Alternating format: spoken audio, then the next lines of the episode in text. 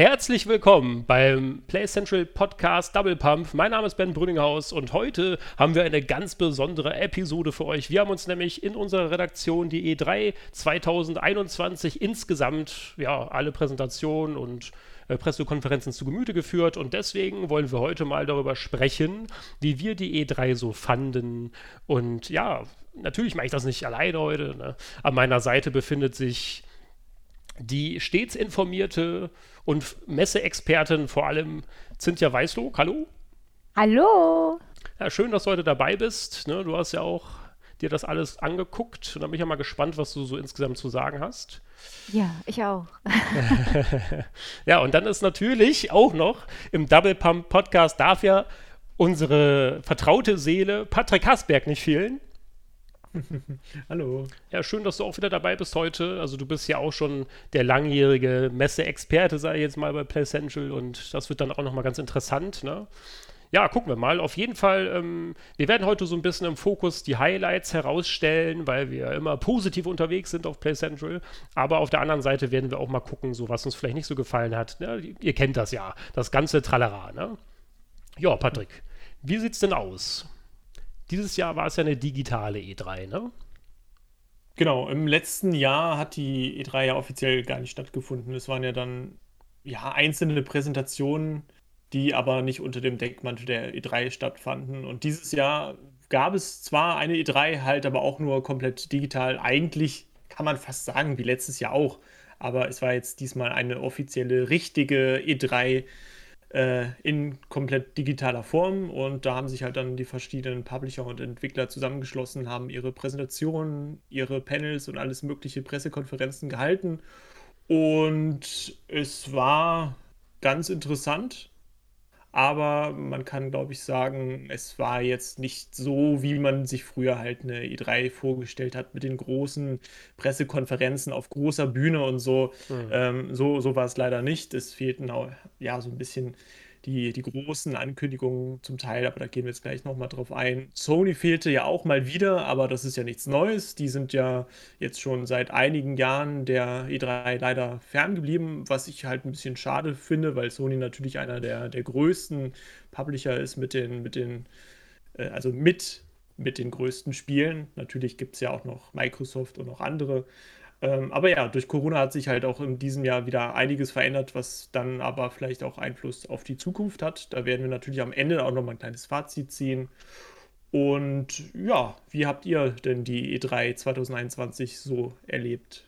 Hm. Ja, also neben den negativeren Dingen oder den Corona-gebeutelten Dingen gab es ja auch einige schöne Dinge. Also ich schätze mal, alle haben irgendwie ein kleines Highlight der diesjährigen E3 für sich mhm. festgestellt. Ja, vielleicht. Ja, also ich würde vielleicht sagen, Ben, sag mal, du fängst mal an. Was ist denn eines deiner ja. Highlights gewesen dieses Jahr von der E3? Wo hast du denn jetzt richtig Bock drauf bekommen und ja, ja, vor allem? Ich Außer, dass du bei Sony nicht um 4 Uhr morgens aufstehen musstest. Ja, ja das war besonders. War nicht verkehrt. Ja, kann man ja dazu sagen, wir haben ja. Schlaf war da. Im Normalfall haben wir das ja auch immer alles gecovert die letzten Jahre auf playcentral.de und das war jetzt dann natürlich auch für uns dieses Jahr relativ entspannt, sage ich mal, weil es ja sowieso alles digital war. Und dann ähm, in Deutschland war es dann ja auch jeweils nicht allzu spät, also ja, ganz humane Zeiten, aber das nochmal aus Redaktionssicht.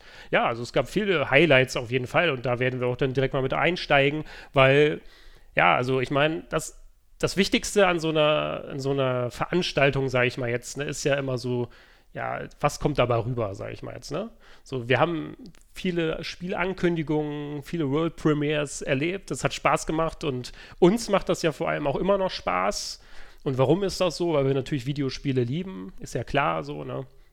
Und äh, es ich weiß nicht, also das fasziniert einen immer noch so seit Jahren, so wenn jetzt irgendwelche Pressekonferenzen abgehalten werden und man könnte sagen, ja, so eine Pressekonferenz klingt erstmal stinklangweilig, aber mittlerweile sind es ja auch so richtige Shows, die sich so etabliert haben. Die, cases. Du meintest ja gerade schon, dass es jetzt dieses Jahr nicht mehr dann so mit irgendwelchen Bühnenauftritten war und dies, das.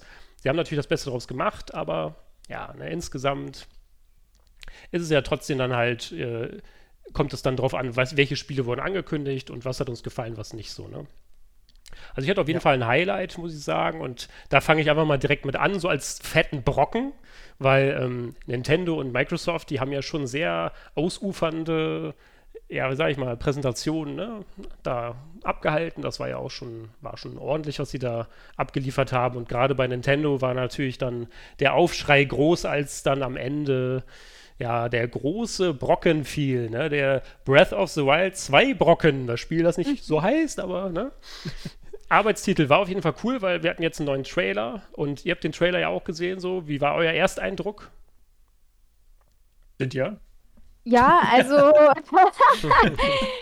ich, ich muss ja zugeben und ich glaube, ich werde jetzt von vielen Seiten äh, Geliebt, als klar. merkwürdig empfunden. Aber ich bin ja, ich, ich habe tatsächlich früher sehr, sehr gerne äh, Zelda-Games gezockt mhm. und äh, war da auch immer sehr mh, hm, freudig in der Welt unterwegs.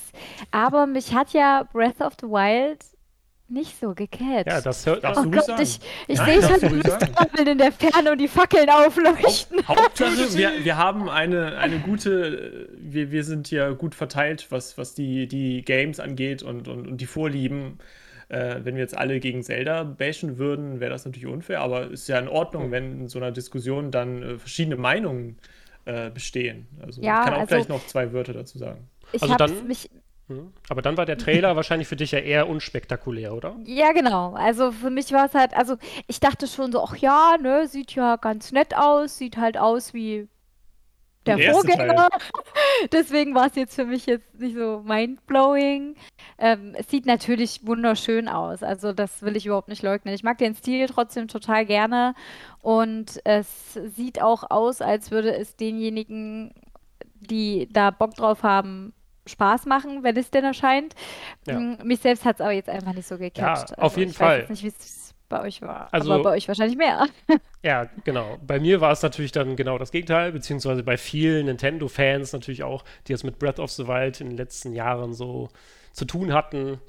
Also ich sag mal so, es gab ja schon einen Trailer und der war ja schon ganz spannend. Da hat man natürlich noch nicht allzu viel gesehen. Es war klar, dass Ganondorf in seiner eigentlichen Form dann mal wieder zurückkommt, also in der human humanoiden Form. Und ähm, man hat Zelda gesehen, man hat Link gesehen, alles war recht ominös, sage ich mal jetzt. Aber der zweite Trailer, der war schon dahingehend ganz spannend, weil man hat ja dann Link gesehen, wie er quasi erstmal einen Skydive macht, so dann über, die Wol über den Wolken. Und äh, es sind natürlich direkt viele Sachen aufgefallen, wie dass er halt ein komplett anderes äh, Antlitz mitbringt im zweiten Teil. Ne? Und ähm, das war auch dahingehend ganz interessant, weil das im Vergleich zum ersten Trailer ja nochmal sehr viel ausgesagt hat, das ganze Ding. Ne? Also es wird ja jetzt aktuell heiß spekuliert, was das jetzt alles bedeutet.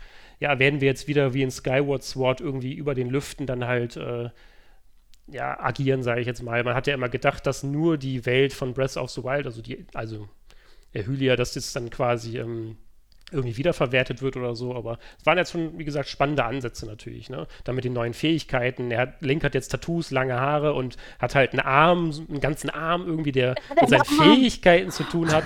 Ja, der ist halt. Alles, was ich auch. Alles beim Alten. Und da gibt es dann noch ein paar schöne Zeitreisetheorien jetzt so, weil es halt eben komisch ist. Ne? Im ersten Trailer hat er halt seine, ähm, er hatte halt gar nichts, so sein normales Outfit an aus dem ersten Teil und in den neuen Szenen jetzt zum Beispiel hat er ja auch dann ganz neue Fähigkeiten und hat auch ganz komische, ich sage mal ganz komisches Outfit an und so. Da kommt dann wieder diese Ocarina of Time Zeitreise-Theorien, sage ich mal jetzt ins Spiel. Also es ist cool, wenn so ein Trailer die, die Community dazu animiert, danach erstmal voll zu spekulieren, Theorien aufzustellen und alle sind jetzt wieder Feuer und Flamme, so auf den zweiten Teil, sag ich mal. Ne? Und das macht halt Spaß, ne? sich solche Theorien durchzulesen, dann zu gucken, wie war der Trailer, selber mal ein bisschen zu analysieren, was erkennt man wieder, was ist neu. Das war auf jeden Fall schon eine, war eine schöne Sache und alle Zelda-Fans sind auf jeden Fall auf ihre Kosten gekommen, würde ich mal behaupten. Ne? Aber ja, Patrick, wie war das bei dir? Was war denn so dein erstes Highlight so? Mein erstes Highlight. Äh, ich überlege gerade, fange ich jetzt mit dem oder mit dem an? Nein, also es wurde ja tatsächlich äh, ein zweiter Teil zu A Plague Tale, also Requiem, angekündigt. Äh, die direkte Fortsetzung des ersten Teils, äh, der mir sehr viel Spaß gehat, äh, gemacht hat, spielt im Jahr 1349 und dann auch wieder mit dieser riesigen, gewaltigen Rattenplage in Frankreich. Man spielt halt wieder Protagonistin Amicia und äh, ja, die mit ihrem kleinen Bruder Hugo unterwegs ist. Ja. Und ähm, das war ja so ein bisschen das, das, The Last of Us des Mittelalters, wurde es ja auch betitelt. Der erste Teil ist ja sehr, sehr gut angekommen. Und ähm, ich hätte gar nicht damit gerechnet, dass die jetzt für E3 einen zweiten Teil ankündigen. Ähm, aber es war natürlich klar, dass sie nach dem großen Erfolg dann ähm, ja, diesen Schritt gehen. Man sieht jetzt in dem Trailer aber auch, dass die Entwickler die ja recht klein waren beim ersten Teil, dass sie ein deutlich größeres Budget jetzt scheinbar durch Microsoft äh, zur Verfügung haben, als, als Publisher im Hintergrund. Und äh, dass der Teil natürlich auf, der, auf, der, auf den neuen Konsolen, auf der Xbox Series X und so dann auch deutlich besser aussehen wird. Und ich denke auch diese riesigen simulierten Rattenplagen hm. äh, oder, oder wie, wie sagt man das, das war ja, die, die formten ja schon teilweise dann bestimmte äh, ja, irgendwie eine Faust oder sonst wie, ne? Und, und da waren, waren dann riesige Felder, die komplett mit Ratten, die da rumwuselten, äh, voll waren. Und ich denke, dass die, dass, dass die Grafik und, und, und diese Rattenplagen da auch dann von den neuen Konsolen profitieren werden. Und es sah halt schon im ersten Teil geil aus und es wird jetzt im zweiten dann auch einfach durch mehr Budget und die neuen Konsolen noch besser aussehen. Da bin ich mal sehr, sehr gespannt, weil die Atmosphäre einfach ja, unvergleichlich waren. Ich bin ja da sowieso Fan von, von Mittelalter-Settings und so. Ich glaube ja sowieso, dass es nicht nur wegen des Erfolgs fortgesetzt wurde, sondern dass generell geplant wurde, das fortzusetzen, weil für diejenigen, die den ersten Teil gespielt haben, also Plague Tale Innocence. Innocence. In, innocent. Innocent. Ja. Äh, Innocent ja. oder Innocence? Innocence. Jedenfalls, ja, Innocence. Diejenigen, die den ersten Teil gespielt haben, die wissen ja wahrscheinlich, dass das Spiel eigentlich mit einem krassen Cliffhanger endet äh, wonach eigentlich was kommen muss, weil man sich sonst etwas ja, verloren fühlt. Insofern vermute ja nichts, ich, ne? das stimmt. Es gab schon Spiele und auch Filme und Serien, die sind abrupt geendet und danach war man eben Nach allein der auf ersten Flur. Staffel, die man dann geil fand und dann ist da einfach Schluss. Klassiker. genau. Ja, ähm, deswegen, äh, ja, war es ein bisschen, ein bisschen äh, wahrscheinlich, dass ein Nachfolger kommt. Aber ich glaube, dass es jetzt so spontan plötzlich überraschend angekündigt ja, wurde, war, war so ein bisschen das äh. Verwunderliche daran oder das, was vielleicht dann auch die meisten gefreut hat, weil es eben so extrem spontan kam. Die das, besten das Überraschungen ja sind immer die, e die man nicht ahnt. Ja, ja, genau. Das ist halt immer das Coole. Mhm. Man, man sieht halt den Trailer so die ersten paar Sekunden, man sitzt dann ja gemeinsam auf Discord oder sonst wo und überlegt so, was könnte das jetzt was sein und das? Wir wussten es natürlich dann nicht im ersten Moment und es war schon sehr überraschend und ich bin da, ja, habe mich da wirklich sehr, sehr gefreut. Es ist auch ein schönes Setting, ne? cool. die Leute mögen Mittelalter und generell, ne? das Spiel und hat Pest, ja auch eine genau, große Fan, Pest Fangemeinde. So. Verderben. das mögen es, die Leute. es war einfach so, es war einfach so das Abbild des, des dreckigen Mittelalters, äh, wie es halt dann in einigen oder in vielen ja. Filmen dann auch manchmal nicht so thematisiert wird, sondern dann manchmal ist es, ist das Mittelalter, wird das einfach in Serien und Filmen und Spielen dann einfach zu sauber und zu clean dargestellt. Mhm. Und das mag ich halt bei einem GOT oder halt auch hier bei Plague Tale. Das haben sie ganz gut gemacht. Auch, auch bei so wie sie die ne? Pest so thematisiert haben. Ja, zum Beispiel ja. auch da. Weil äh, das Mittelalter kann man ein bisschen romantisieren, aber es war bestimmt nicht so angenehm wie heute. Wie war das ja. bei dir, Cynthia? Also, was war dein erstes Highlight? Ähm, was hat dich richtig weggefegt, sag ich mal? Also Patrick hat mich sozusagen gerade schon dahingehend weggefegt. Äh, weggefegt.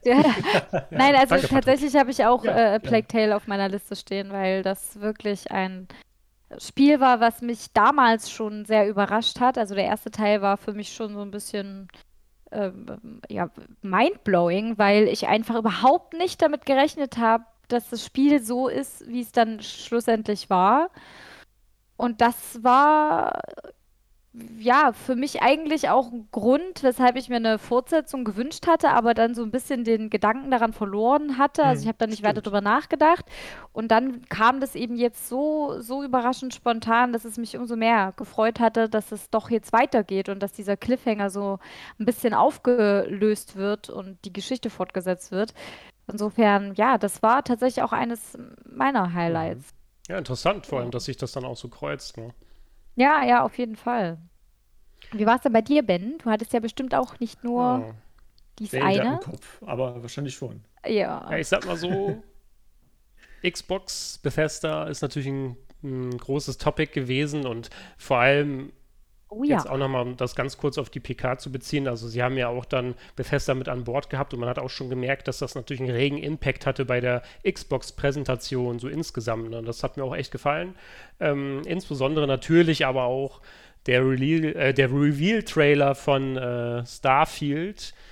Das war natürlich jetzt, sage ich mal, eine Hausnummer, weil es ja, ne, klar, ne, Bethesda macht das das erste Mal seit 25 Jahren die äh, in der die Idee ja angeblich schon besteht, ähm, das ganze Unternehmen äh, eine neue große IP, vor allem dann so eine Weltraum-IP, Science Fiction. Ne? Und mhm. dann haben wir ja die ersten Ingame-Bilder gesehen. Es sollen tatsächlich also keine Cinematics gewesen sein, sondern einfach normales Ingame-Material, wenn man den Worten Glauben schenken darf, ne? wie das ja immer so ist bei Trailern. Aber es war auf jeden Fall sehr interessant, das jetzt mal zu sehen. Wir haben ja vor, wann war das, vor zwei Jahren oder drei Jahren, haben wir ja diesen kurzen Teaser da gesehen mit dem Planeten. Da wurde ja eigentlich auch nur das Logo und die Marke vorgestellt. Aber jetzt haben wir das erste Mal auch gesehen, was, was erwartet uns da ganz grob. Ne? Ihr habt den Trailer ja auch gesehen. Ähm, man hat ja eigentlich auch noch nicht so viel gesehen, sage ich mal jetzt. Es war ja ja, was, was war da? Ne? Wir haben da ein bisschen Raumschiffe gesehen, wir haben Mac gesehen, der da lang gelaufen ist. Dann natürlich eine Hauptfigur wahrscheinlich oder generell einen Charakter, den wir sowieso hochgradig anpassen äh, werden können. So ähm, ja, und dann einfach das Setting wurde halt vorgestellt. Ne? Und neben dem Release-Termin, was ganz witzig ist, weil es ja am 11.11. .11. erscheint, wie Skyrim damals, nur anstatt 2011 erscheint das jetzt 2022, also elf Jahre später. Eine Schnapszeit. Ist natürlich cool. Ne? hat sich ja auch Bethesda ganz lustig hat überlegt. Todd Howard wieder die Trickkiste gegriffen. Der hat da einen rausgehauen. ne? ja. Und was ja auch im Rahmen der E3 dann noch kommuniziert wurde, ist ja, dass es quasi so eine Art Skyrim im Weltraum wird. Und das ist natürlich spannend, weil Skyrim ist ja so immer noch eines der meistgespielten Bethesda-Spiele wahrscheinlich. Und die mhm. Verkäufe sind ja auch immer noch gegeben, ne? nach, äh, ja. nach zehn Jahren immer noch. Und also super interessant, also ne, was jetzt daraus nachher wird. Vor allem Starfield, so eine authentische Science-Fiction, da muss ich natürlich sagen, geil. Und es, es werden ja, ja auch genau Aliens genau eine Rolle spielen, also außerirdische Lebensformen auch nicht verkehrt. Da wird schon einiges auf uns zukommen. Ich war weggefegt. War das was für euch oder war das eher nichts so? Also. Also naja. die, die Xbox-Präsentation an sich, jetzt grätsch ich voll dazwischen. Ja, das, das wollte ich auch gerade sagen, was du jetzt, glaube ich, sagen willst. Ja, also die Xbox-Präsentation an sich fand ich eigentlich großartig und ich muss auch sagen, das war die, an der ich am meisten Freude hatte. Mhm. Das waren zwar jetzt nicht unbedingt alles Spiele, wo ich sofort gesagt habe, yo, oh Gott, das muss ich zocken, das ist mega, das ist, äh, ja. das, äh, da platzt mir alles. Aber es waren halt doch immer wieder so Games dabei, wo man wenigstens sich gefreut hat, mal was von denen zu sehen, ein Update zu bekommen. Oder es waren ja auch so dieses Contraband dabei, was ich auch sehr interessant fand. Es soll ja so ein Multiplayer-Koop-Shooter äh, werden, wo dann nicht viel zu gezeigt wurde, aber da war am Anfang ja. eine Schallplatte und mit guter Musik und schon war ich irgendwie gefesselt. Ich sag, Insofern. Ich sag mal so, wir haben Battlefield-Material gesehen, wir haben ja auch noch ein neues Spiel gesehen von Bethesda, dieses Redfall, wo man gegen Vampire dann kämpft. Ein Koop-Shooter ist ja immer cool. Outer World 2 ist ja auch eine große Bombe für viele gewesen. Und was für mhm. Patrick bestimmt interessant war, ist doch mit Sicherheit Stalker 2, oder? Das habe ich gar nicht mitbekommen. Ich weiß nicht, worum du redest. Also. Nee, ich so muss, bescheiden. Also ich muss ganz ehrlich sagen, ich habe ja eine, äh, ich will jetzt keinen zu langen Monolog anfangen, ne? ich habe aber eine lange und enge Ver Verbundenheit äh, zu Stalker, zu der Serie.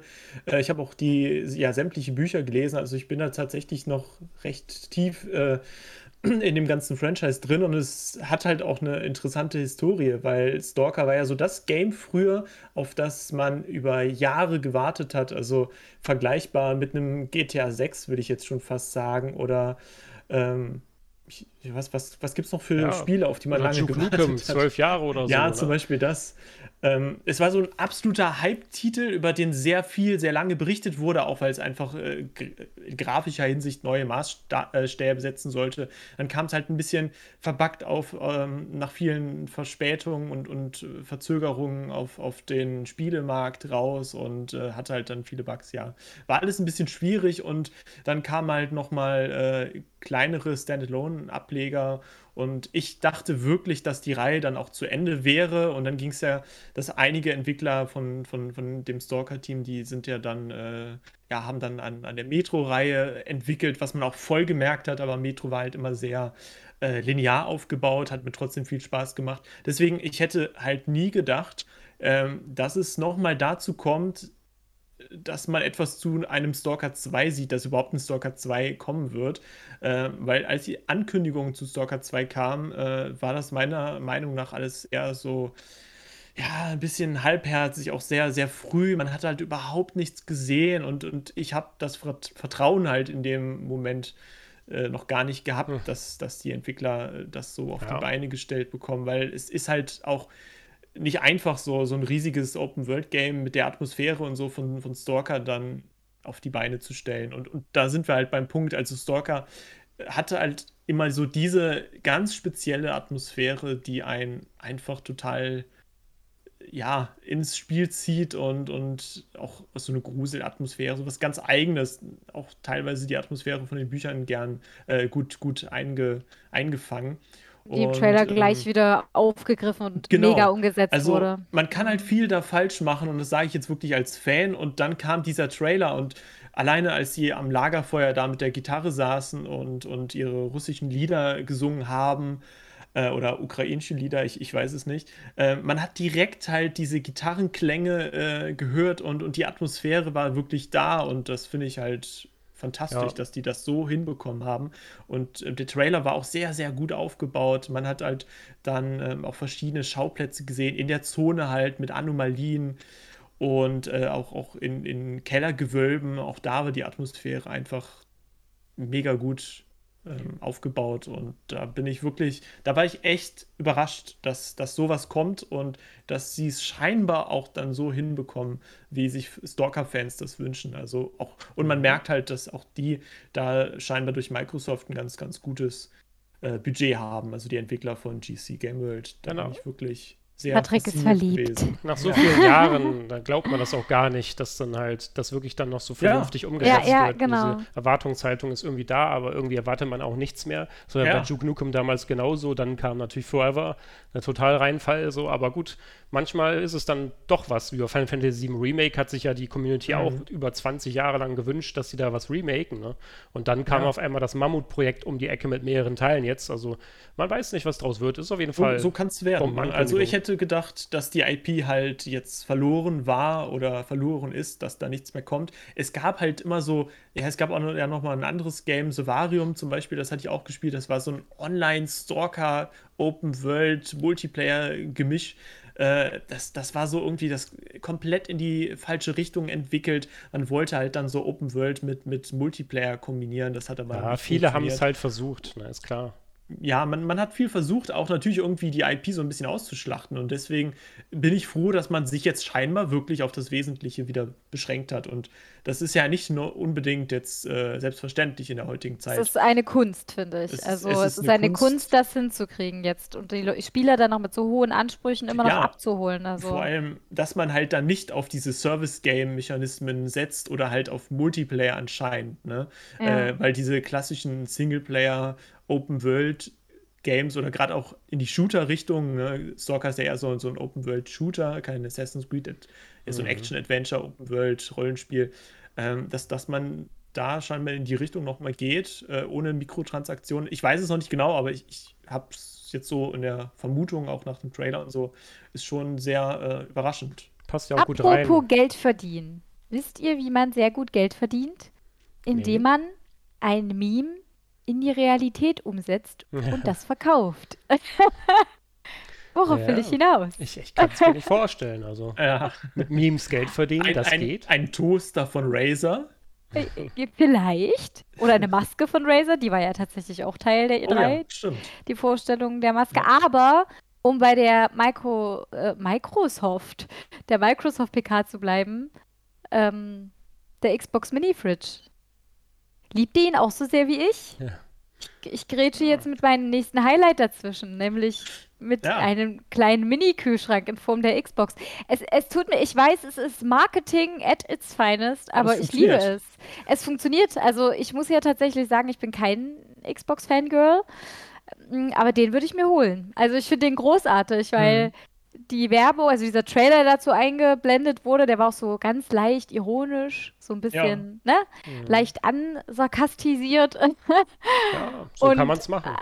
mit einem, ja, mit einem coolen Spruch, ähm, Xbox and Chill, so alias Netflix and Chill. Ich, ich fand ich fand's sehr, ich fand's sehr cool, muss ich sagen. Und anscheinend hat das sehr, sehr viele ange, Ja. angesprochen. Ich muss eben sagen, diese, diese Optik der Xbox Series X ist für mich eben keine Konsolenform, sondern ein Kühlschrank. Genau so ist Ja, es. ja, Also ja. für mich ist das eben ein Kühlschrank und ich finde es So. großartig, dass sie, sie haben den Kühlschrank ja für einige ähm.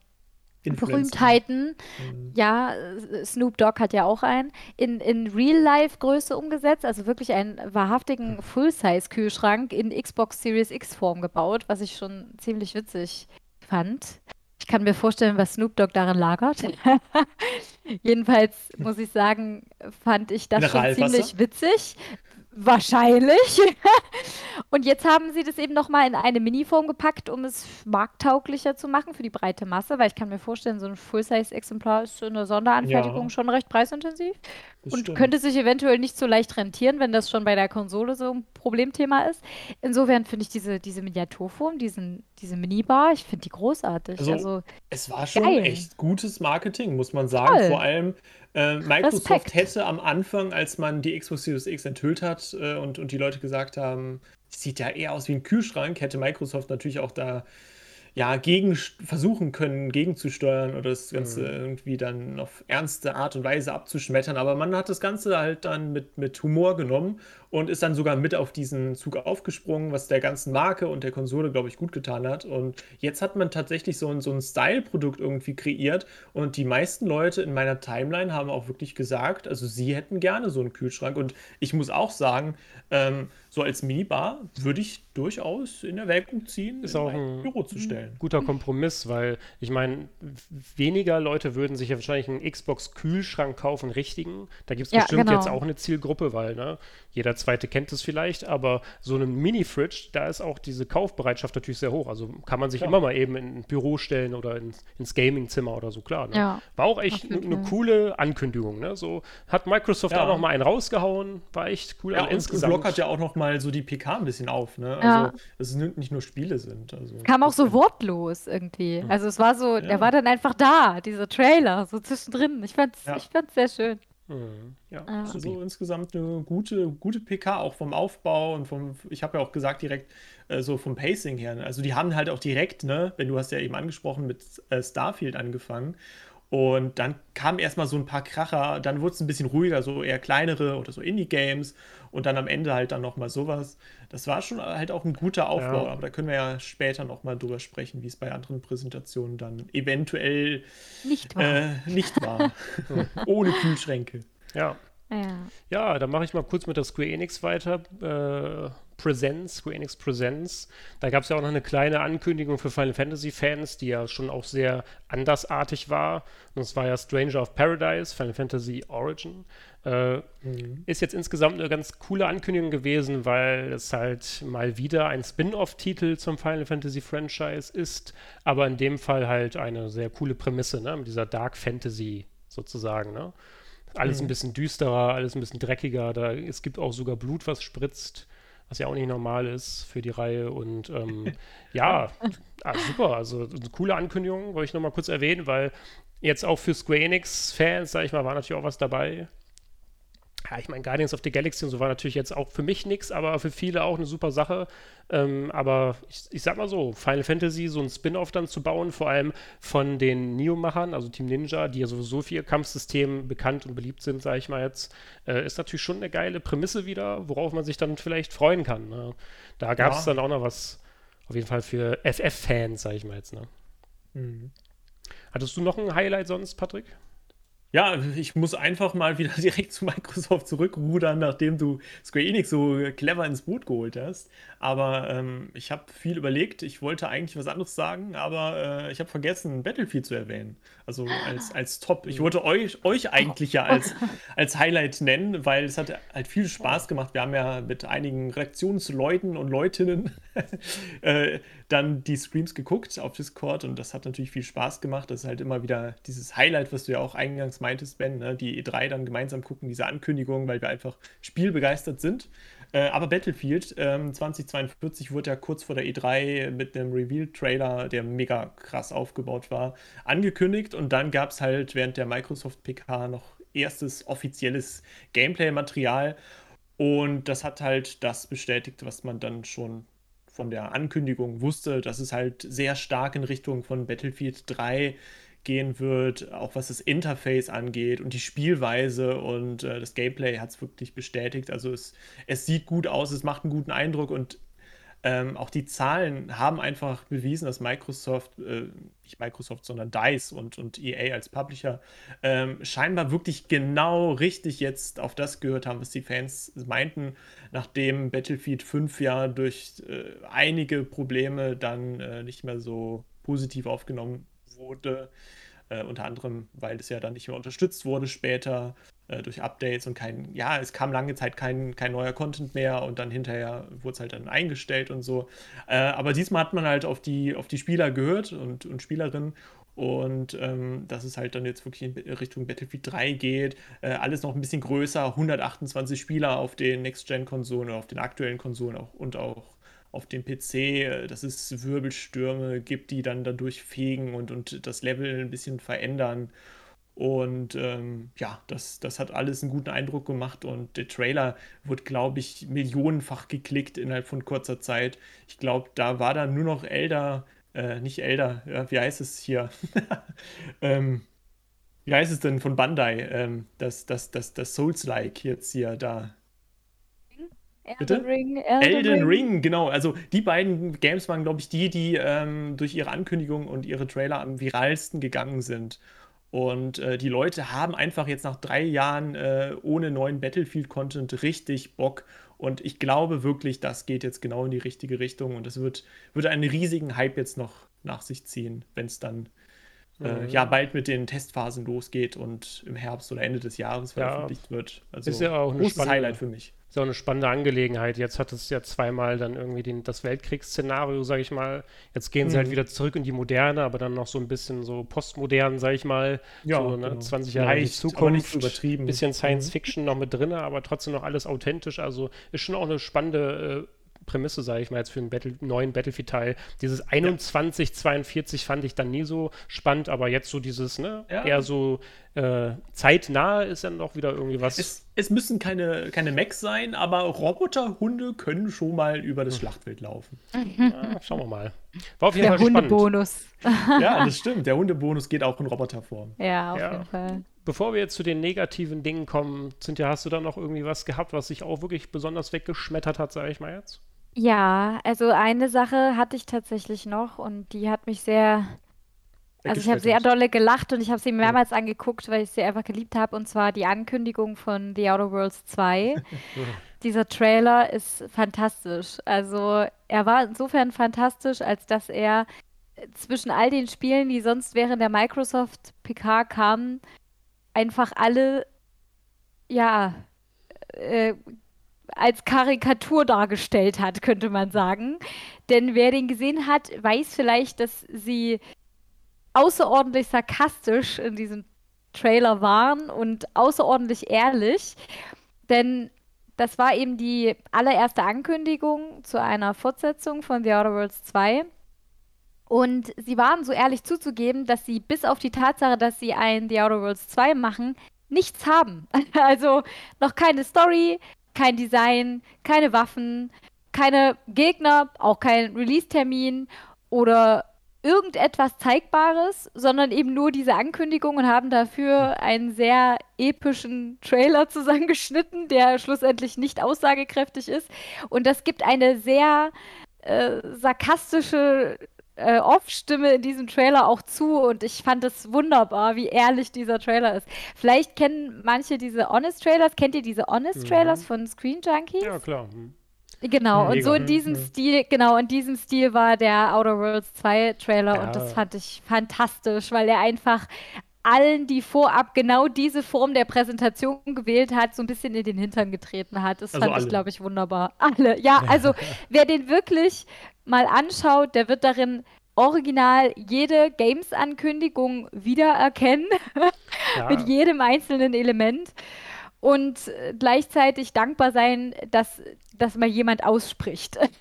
Aber man, man war ja, man konnte ja schon froh sein, wenn überhaupt ein Game angekündigt wurde oder man mal ein, ein Gameplay-Schnipsel zu einem neuen Game oder zu einem bestehenden Game gesehen das stimmt, hat. Ne? ja. Es gibt ja auch die gegenteiligen Fälle. Ja, auf jeden Fall. Die, die ja. uns vielleicht nicht so begeistert haben. Und da sind wir schon bei den Flops der Ach. E3 2021. Eine Überleitung, Patrick. Präsentiert von PlayCentral.de. ja, ihr könnt den ja, Podcast also muss man sagen. auch auf allen Plattformen gucken, iTunes, äh, Soundcloud und wo gibt es uns noch? Auf Spotify, wenn wir schon mal bei ja. der Sache sind. Ne? Am Kühlschrank könnt ihr uns auch bald gucken, wenn ihr da so ein OLED habt. Also. Hey Alexa, alles, alles starte Double Pump Podcast. Der Patrick geht jetzt gut, dass ich keine Konnte dich leider nicht verstehen.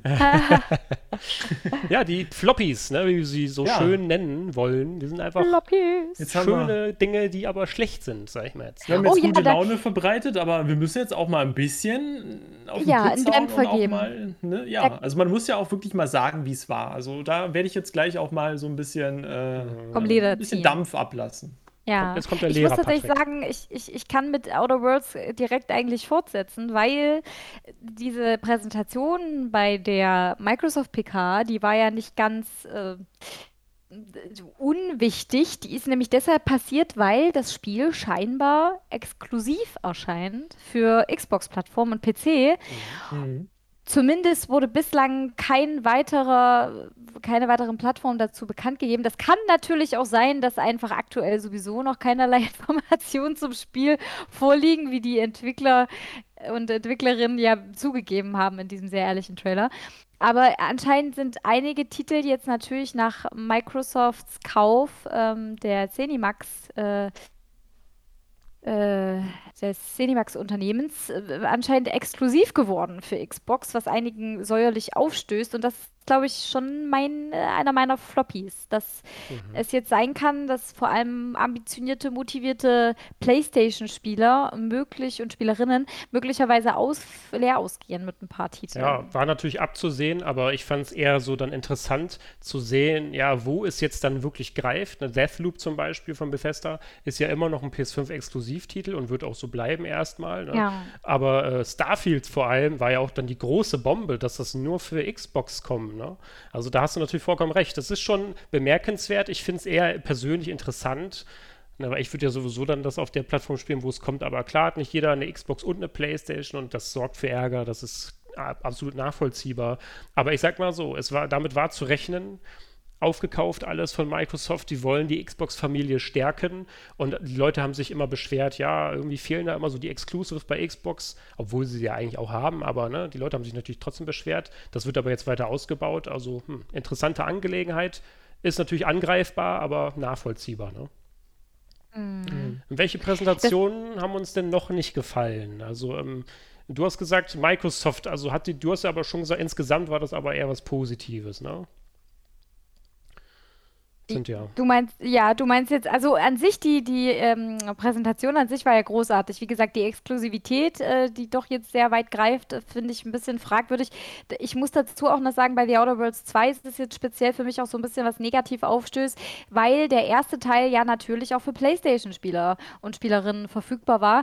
Und jetzt eine Fortsetzung kommt, die wahrscheinlich, man weiß es ja noch nicht, exklusiv sein könnte und mhm. dementsprechend mhm. Leuten verwehrt wird, den zweiten Teil auf der Plattform zu spielen, auf der sie schon den ersten gespielt haben. Ansonsten muss ich ja aber sagen, fand ich die, äh, die Xbox-Präsentation toll. Das ist eher so ein kleiner Nebenbeigeschmack, der vielleicht nicht so positiv ist. Da muss ich sagen, da hatte ich schon eher Probleme mit der Ubisoft-Präsentation. Aber warte mal, die bevor, ja, bevor wir überspringen, lass uns mal ganz kurz einen, einen Gedanken daran verschwenden, was macht denn überhaupt so eine gute E3-Präsentation aus? Also warum war denn jetzt die Xbox-Präsentation äh, oder ne, diese ganze Show, warum war die jetzt gut? So kann man das anhand einiger Beispiele festmachen. Ja, da wäre der Vergleich wahrscheinlich gar nicht schlecht. Also äh, was eine gute PK haben muss und was eine ja, vielleicht eine mhm. PK, die einen nicht umgehauen hat, nicht hatte oder falsch mhm. gemacht hatte. Äh, deswegen habe ich gerade Ubisoft schon genannt. Also Ubisoft kam eben nicht mit sehr viel mh, Neuem. Also es war sehr unüberraschend, das meiste, was gezeigt wird. Assassin's Creed Valhalla zum Beispiel, da kam jetzt wieder so ein bisschen die DLC-Andeutung für den dritten Teil, der nach Muspelheim geht. Okay, ja, ist ganz nett. Das Einzige, was zum Schluss so ein Rausschmeißer war, war natürlich die Avatar-Ankündigung. Ähm, das sah bei Xbox einfach alles ein bisschen stimmiger aus. Sowohl der Aufbau, hm. mh, auch immer mal mit etwas, etwas, äh, ja, etwas mindblowigerem, äh, abwechselnd mit etwas, was ein bisschen weniger aufregend ist oder vielleicht nur, nur in Anführungszeichen eine neue IP ist, wo man sowieso noch nicht so wirklich den Draht zu hat. Also da war eine schöne, eine schöne Abfolge drin, dass man auch immer wieder gecatcht war, immer wieder Lust hatte, weiterzugucken und auch für jeden immer dann irgendwie etwas dabei war. Auch so ein paar nischigere Games, was eher so in die Indie-Richtung fällt, dann wieder was Triple-A-igeres, wo sich wieder mhm. andere angesprochen oder eine breitere Masse vielleicht angesprochen gefühlt hat. Also da war einfach dieser Rhythmus viel, viel stimmiger als jetzt äh, bei Ubisoft ja, beispielsweise. Bei Ubisoft ist es irgendwie, mir fällt immer nur das Wort langweilig ein. Es war einfach langweilig aufgebaut. Also es ist ja nicht so, dass sie keine Spiele haben. Aber auch so ein Far Cry hätte ich schon auch beim Reveal äh, vor der E3 mir das alles ein bisschen anders gewünscht, wie man das Ganze aufbaut, wie man das zeigt. Es ist ein verrücktes Spiel, man weiß auch, was man bekommt, aber man hätte es was, was, was besser irgendwie machen können und dann irgendwie dann wieder hier den Antagonisten zu zeigen äh, in einer irgendwie nicht wirklich spannenden Szene, der irgendwie nicht gerade so mitten in diese E3-Präsentation reinpasst, halt auch wieder vom Pacing her und so. Es ist alles so nicht so wirklich zweckdienlich, dass die Leute dann dranbleiben. Und ich fand es bei Microsoft natürlich auch clever, dass man anders als man es normalerweise eigentlich bei Präsentationen macht, dass man wirklich auch mit großen Spielen anfängt. Also man, man haut direkt rein, richtig mit Tempo geht es dann mit großen Games los. Dann wird es beim Mittelteil halt ein bisschen langsamer und dann haut man hinten äh, dann nochmal einen großen Titel wie Avatar raus. Also das, das war natürlich gut, mit Avatar, aber es war wirklich, dann die ganzen Sportspiele, klar, das, das mögen auch Leute und so, aber dadurch haben die irgendwie der Präsentation so ein bisschen das Tempo genommen und, und es ein bisschen langweiliger gestaltet. Äh, aber es ist natürlich auch ein schwerer oder schwieriger Vergleich, der ein bisschen hinkt, weil Microsoft ist halt Microsoft, Ubisoft, Ubisoft. Das und Microsoft stimmt. musste natürlich jetzt auch ähm, ja, zeigen, was sie haben, weil Microsoft hat das Problem einfach, sie haben äh, eine neue Konsole, aber sie haben wenig Games, wenig äh, First-Party-Games. Halo war natürlich, äh, wird jetzt gezeigt, aber Halo hat das Problem, dass es früher kommen sollte, dass es nicht so aussah, wie man es wollte. Viel Kritik in die Richtung und jetzt hat man auch den Multiplayer vorgestellt. Ähm, mal gucken, ob das dann jetzt so reicht. Und dann musste man natürlich dann auch noch diese, diesen ganzen Bethesda-Kauf mal jetzt äh, vorstellen ja. und auch, ja, das, das ganze äh, Investment irgendwie rechtfertigen, dass man da dann reingesteckt hat. Und ja, und Sony war ja gar nicht bei der E3 dabei, deswegen hat es Microsoft eigentlich auch recht einfach, da dann zu glänzen. Ja. Aber Ubisoft hätte es natürlich besser machen können. Und ich muss ganz kurz noch mich äh, äh, korrigieren. Ich habe ja eben gesagt, äh, Plague Tale Requiem, äh, dass, dass man merkt, dass Microsoft da viel Geld, Geld reingesteckt hat. Äh, ich, ich weiß es gar nicht. Wahrscheinlich äh, war es eher nicht so, weil äh, Aso, Asobo Studios und Focus oder Fucus Home Interactive sind ja die Entwickler und Publisher hinter dem, dem Ganzen.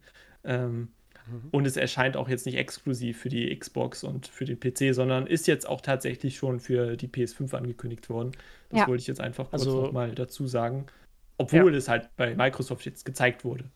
Generell muss man natürlich sagen, dass diese Vergleiche sind ja immer relativ so, ne? Wir ja, haben, auf wenn wir jetzt Square Enix zum Beispiel mit Xbox äh, vergleichen, dann, ja, die Leute, die machen das unterbewusst natürlich trotzdem immer, weil die E3 ist halt die E3 und jeder, der da was zeigen will, der ist dann nun mal im Programm und dann guckt man sich alles an und man sagt, das fand ich gut, das fand ich schlecht. Ähm, mhm. Generell muss man aber sagen, und das, da sind wir uns, glaube ich, auch alle einig, dass gerade diese Präsentationen und Pressekonferenzen von den großen Herstellern, auch Hardware Hardwareherstellern wie eben Microsoft, Sony und Nintendo wirklich nochmal irgendwie insgesamt ein bisschen wuchtiger ähm, transportiert werden können. Wahrscheinlich auch, mhm. weil sie ja insgesamt mehr Möglichkeiten haben, eben dadurch, dass auch Spiele von mehreren Publishern, wie, wie, jetzt zum Beispiel Battlefield, kommt jetzt zum Beispiel bei Xbox, wird da gezeigt von EA, ähm, mhm. kann ja nun mal das dann stimmt. eben in einem Rahmenprogramm schön aufgebaut und abgefrühstückt werden. Da bleibt so ein Ubisoft dann natürlich nicht viel übrig, als entweder ähm, ähm, Avatar als äh, Intro zu machen oder als Outro, so als Rausschmeißer oder als große Bombe am Anfang.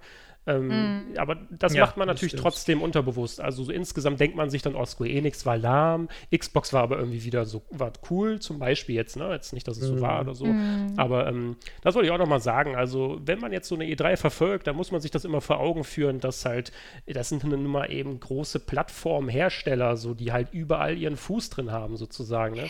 Das sind ja. geile Präsentationen, die dabei rumkommen. Also das Programm ist natürlich dann entsprechend diverser bei genau. äh, so, einer, so einem Publisher wie Microsoft jetzt auch mit, mit der passenden Hardware dazu. Also natürlich, also das sollte auch kein Ubisoft-Bashing sein. Man, man versucht nur so ein bisschen zu vergleichen, gerade wenn es darum geht, das Pacing so ein bisschen mh, sich vor Augen zu führen. Und das hat einfach bei der Microsoft-Präsentation besser funktioniert als bei der Ubisoft-Präsentation. Also es war auch ja, einfach dann alles Titel, ne? entsprechend, ja, also es war dann entsprechend auch knackiger gehalten bei Microsoft in der Abfolge, sei es jetzt durch Zeitmangel oder weil man eben genau überlegt hat, wie lang mh, hm, sollte diese und jene Präsentation von diesem oder jenem Spiel jetzt sein, damit die ZuschauerInnen einfach noch ähm, hängen bleiben an dem Stream.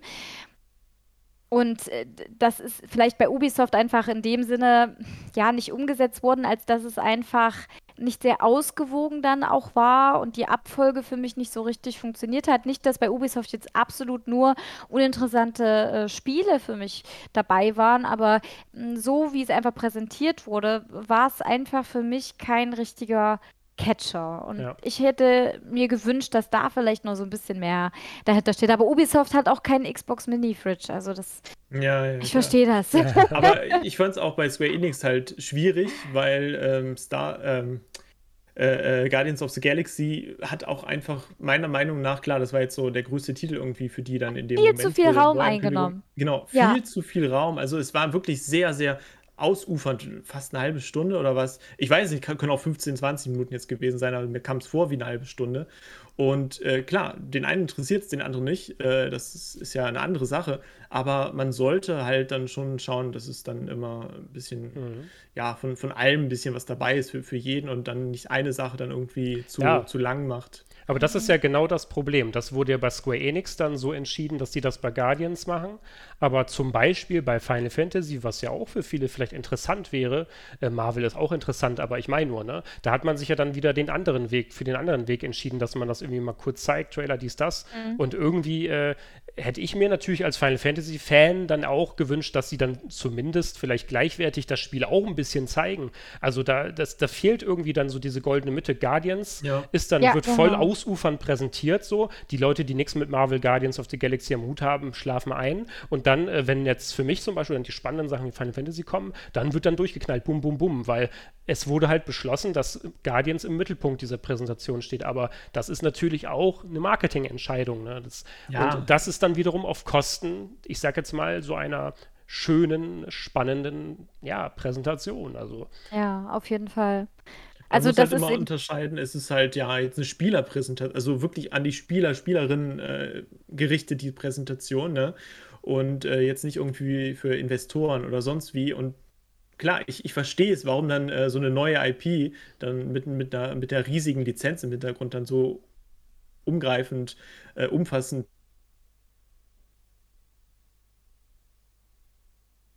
Jo. Oh. Hallo? Da, da war er weg. Du warst, gerade weg. War, ja. war, ich, war, ich, lange weg? Mhm. Das war, hat schon ein Stück gefehlt, ja. Also, wie gesagt, ich, ich habe eigentlich nur jetzt gesagt, ähm, dass da ja eine große Lizenz hinter ist, ne? Guardians of the Galaxy und so, dass man natürlich ein großes Interesse hat, das jetzt dann ordentlich zu zeigen und so. Aber es ist halt eine Präsentation für Spieler, Spielerinnen und jetzt nicht für die Investoren oder sonst wie. Also es, es, es ist ja einfach so, so ein Showcase. Ja. So. Ja. Und da sollte man dann halt dann wirklich so die goldene Mitte finden und nicht nur ja. sich auf ein Produkt konzentrieren. Ich schätze, der Balanceakt ist einfach auch sehr, sehr, sehr schwierig zu bewältigen, ja. ein Spiel im Vorhinein ein bisschen anzuteasern, in einem gesunden hm. Maße. Vielleicht ein bisschen die Neugier anzuregen, so wie Ben das vorhin schön erklärt hatte bei äh, Breath of the Wild 2. Dass es schön ist, dann auch so die Spieler und Spielerinnen so ein bisschen zu Spekulationen anzuregen oder zum, zum Theorien aufstellen. Sollte es zum Beispiel schon etwas Ähnliches geben oder einen Vorgänger geben. Aber eben auch, um die Leute schon mal so ein bisschen darauf vorzubereiten, dass da was kommt und, und die Freude da vielleicht auch ein bisschen daran erwachsen zu lassen ähm, und dann eben dann doch die, die finale Präsentation schon von etwas und bei Guardians of the Galaxy, da kam alles auf einmal, also da kamen diese Ankündigungen und dann kam auch direkt Vorschauen und ja. dann kam Gameplay und es kam einfach alles mhm. mit voller Wucht und es kann funktionieren, dass man sowas direkt äh, ohne, großartige, ohne großartiges Vorgeplänkel präsentiert. Äh, A Plague Tale Requiem ist ja ein schönes Beispiel dafür, weil da wusste man vorher jetzt gar nicht irgendwie, kommt da jetzt was noch oder ist da jetzt irgendwas in Plan Planung? Gibt es da schon irgendwie mhm. erste Infos? Nein, es war dann eben ein erster Teaser-Trailer da, wo man das schon mal, wo man das jetzt wirklich mal das erste Mal angekündigt hat und, und dann war das auch okay und, und dann kam es aber eben nicht gleich mit voller Wucht mitten ins Gesicht, sondern halt ne, mit diesem, mit diesem schönen, überraschenden, angenehmen wenig überfordernden Trailer. Und ja. ja, bei Guardians of the Galaxy war es halt so, pam. Also ich denke, das ist halt schwierig, irgendwie da auch dann das richtige Vorgehen zu finden, die richtige Strategie zu finden. Aber ich ja. schätze, für so große Publisher und erfahrene Publisher wie, wie Ubisoft oder Square Enix oder Microsoft, sollte das rein theoretisch nichts Unbekanntes ja. mehr sein wir wissen natürlich nicht, was da für Entscheidungen jetzt reingespielt haben. Es, es wird halt sein, so, dass die Enthüllung durch Investoren irgendwie so und so stattfinden sollte, mit, mit Gameplay und sonst wie. Und, und dass da viel Budget reingeflossen ist und dass man natürlich auch diesen Rahmen von der E3 da nutzen wollte für Enthüllung und für Gameplay-Enthüllung und sonst wie, ne? Alles ja. in einem. Ähm, kann man wahrscheinlich dann auch gar nicht einfach beeinflussen, wenn man jetzt nicht gerade ganz oben bei Square Enix sitzt, aber manchmal vergisst man halt dann oder, oder dann denkt man halt nicht an die Leute, die es dann letztendlich spielen. Ja, was ich auch immer schade leider. Finde, Vielleicht ist es naiv, aber schade. was ich auch immer ein bisschen schwierig finde, sind so Sachen wie, wenn Capcom jetzt zum Beispiel auch ihre Spiele zeigt, so ey, äh, Monster Hunter, dies, das, alles cool, Resident Evil Village wird dann aber gesagt, dass sie ein DLC bauen, aber dann zeigt mhm. man zum Beispiel auch nichts dazu. Also so eine E3, das ist halt auch dann vielleicht wieder ein Indiz dafür, wie man es nicht machen sollte bei so einer Präsentation, weil du kannst den Leuten halt, ja, ey Leute, wir bauen da so ein DLC, ja, zeig doch mal zumindest Aber ein, zwei Sachen wir oder nichts. so. Wir sagen nichts und ne, nur, dass ihr es mal gehört habt, so, das ist für meiner Meinung nach auch einfach so, ja, nicht passend für so einen Rahmen. Ne? Da muss man schon ein bisschen was bieten, sage ich mal auch, dass die ja, Leute auch dann wirklich sagen, oh, ey, hat mich jetzt umgehauen. Es ist ja auch immer noch eine visuelle Sache, eine auditive Sache. Also es muss einen ja auch irgendwie packen, was jetzt da kommuniziert wird. Also genau. Also sich da trocken hinstellen und sagen, oh, ja, dies, das, kannst halt vergessen. Da wollte ich auch gerade äh, gerne was zu sagen, aber mach, mach du zuerst. Nö, nö. Ja, also Teile deine Gedanken mit uns. Generell die, diese kleineren Präsentationen, in Anführungsstrichen, kleinere, ne? also wie Capcom oder, oder Koch Media und so. Also klar, die sind jetzt nicht klein, aber sind halt nicht Microsoft. Ähm, da war es halt sowieso nochmal in eine ganz andere Richtung. Äh, für mich jetzt negativ, waren jetzt keine schlechten Präsentation in, in dem Sinne, aber für Spieler, Spielerinnen war das für mich äh, recht negativ, weil ähm, keine Ahnung, wie die angekündigt worden sind, ob es jetzt PKs waren, Präsentationen oder viele haben dann auch gesagt Panels, ne? Unter Panels, mhm. Panel versteht man jetzt dann auch was anderes. Da wird dann eher geredet und sonst wie, aber bei Koch Media zum Beispiel haben die dann wirklich eine halbe Stunde geredet, ohne irgendwie Gameplay zu zeigen, ohne ein Bild von dem Spiel zu zeigen, haben dann Kingdom Come Deliverance das, das den Leak äh, bestätigt, dass es für die Switch kommt, so äh, und, und natürlich auch noch andere Sachen, aber sie haben halt sehr viel mit den Entwicklern geredet, sie haben halt überhaupt nichts gezeigt und äh, wie man ja schon in den letzten Jahren immer gesagt hat als Spieler, äh, man will halt auch mal Gameplay sehen, so, ne? Das ist halt mhm. eine äh, Consumer-Präsentation und halt nicht für Investoren und äh, ich finde, umso kleiner diese, diese Publisher werden, äh, um, umso schlechter werden auch dann diese Präsentationen halt für die Leute, für die Zielgruppe wirklich, für Investoren oder für die Entwickler, Publisher selber mag das dann ganz gut gelaufen sein, aber man muss es halt auch visuell so ein bisschen demonstrieren. Ja, und genau. Das war halt bei Capcom und, und bei Koch Media und so überhaupt nicht der Fall. Und das ist auch etwas, weshalb ich dann beim nächsten Mal mir zweimal überlege, ob ich da noch mal reinschalten will. Also ja, also ich, ja. Ja, also du kann, man kann ja viel davon ableiten, was du gerade gesagt hast. Ne? Und die Frage ist ja, was könnten auch kleinere Publisher dann besser machen? Und das ist ja genau die Frage. So, ne? Ja, Genau, wir können ja auch nicht, wir müssen ja auch nicht nur äh, jetzt drüber meckern und, und sagen, was alles schlecht war. Man, wir können ja auch selber vielleicht mal versuchen, eine Lösung zu finden oder, oder Lösungsansätze äh, zu finden. Also, dass man sich vielleicht dann halt auch mal kleinere Dinge, Ankündigungen dann irgendwie rauspickt und die halt ein bisschen besser aufbereitet. Ähm, ja. gut, klar, zu Kingdom Come Deliverance, wie will man jetzt eine Switch-Ankündigung äh, äh, irgendwie besser präsentieren, weiß ich nicht. Ich hätte eher mit dem zweiten Teil gerechnet. Klar war ich dann ein bisschen enttäuscht, aber wenn sie keinen zweiten Teil anzukündigen haben, dann haben sie das nicht. Aber so ein Capcom hätte halt entweder gar nichts dazu dann zum Beispiel sagen sollen oder sie hätten ein bisschen Gameplay gezeigt oder wenigstens mal ein paar Bilder oder sie hätten meinetwegen zu Resident Evil 8 nochmal äh, einen aktuellen Trailer gezeigt oder, oder sonst was. Aber man hätte sich schon einfach überlegen müssen, was kann man denn jetzt überhaupt den, den Fans zeigen? Und nach dem Release von Resident Evil 8 ist es ja klar, dass man auf der E3 von Capcom was erwartet. Also das hätte man ja vielleicht auch sich schon zwei Jahre zuvor überlegen können, dass man sich irgendetwas in der Hinterhand behält, äh, dass die Medien dann auch positiv darüber berichten, dass die Spielerinnen dann in Social ja, in sozialen Medien dann sagen, hey, guck mal hier, das hat Capcom jetzt gerade angekündigt, DLC oder sonst was. Ne? Also, also, dass man irgendetwas ja. Kleineres den Leuten, so, so einen kleinen Happen wenigstens genau. gibt. Wenn man nichts zu zeigen hat oder wenn man nichts zu sagen hat, dann wahrscheinlich lieber besser nichts sagen. Genau. So, ne? Das ist schon mal ein Als, guter Tipp als kleiner Disclaimer müssten wir an der Stelle sowieso nochmal sagen, auch hier unsere persönliche Meinung, also das ist unsere Wahrnehmung, das kollidiert natürlich auch mit gewissen mhm. von der E3 und von den einzelnen Präsentationen. Das heißt, äh, in manchen Bereichen schwingt dann vielleicht auch eine gewisse Enttäuschung mit.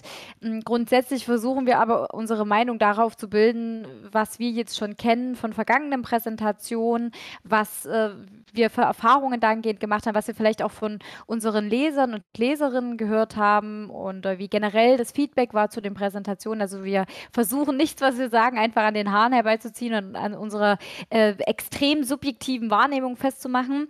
Mm, weil man muss ja auch immer noch dazu sagen, dieses Jahr ist ja mal erneut wieder alles etwas anders. Generell jetzt seit einigen Monaten, seit über einem Jahr eigentlich ist vieles einiges anders, weil eben alles plötzlich digital stattfindet. Es gibt diese Bühnenpräsentation nicht mehr, es gibt dieses Programm äh, drumherum nicht mehr, was es sonst immer zur E3 gab. Es war und ist eben jetzt eine digitale Messe gewesen. Mhm. Und da ist natürlich die Frage überhaupt, inwiefern kann man das denn jetzt als eine digitale Messe bezeichnen? Ja, ist das ist wirklich die genau. digitale Variante einer tatsächlichen Messe. Was meint, was meint ihr halt, denn? Ist halt der Zusammenschluss noch da so, ne? Ist, ja. ist, ist es wirklich eine Messe, also ein Zusammenschluss aus, aus, aus, aus vielen Ständen oder halt digitalen Ständen, digitalen Pressekonferenzen, äh, Panels und sonst wie? Oder ist es halt eher so, so, so, so ein lockere, lockerer Zusammenschluss oder gar kein Zusammenschluss mehr und zwar einfach nur, jeder macht seine digitale Präsentation und dann war es so, ne? Und, und wie geht es halt mit der E3 3 weiter. Also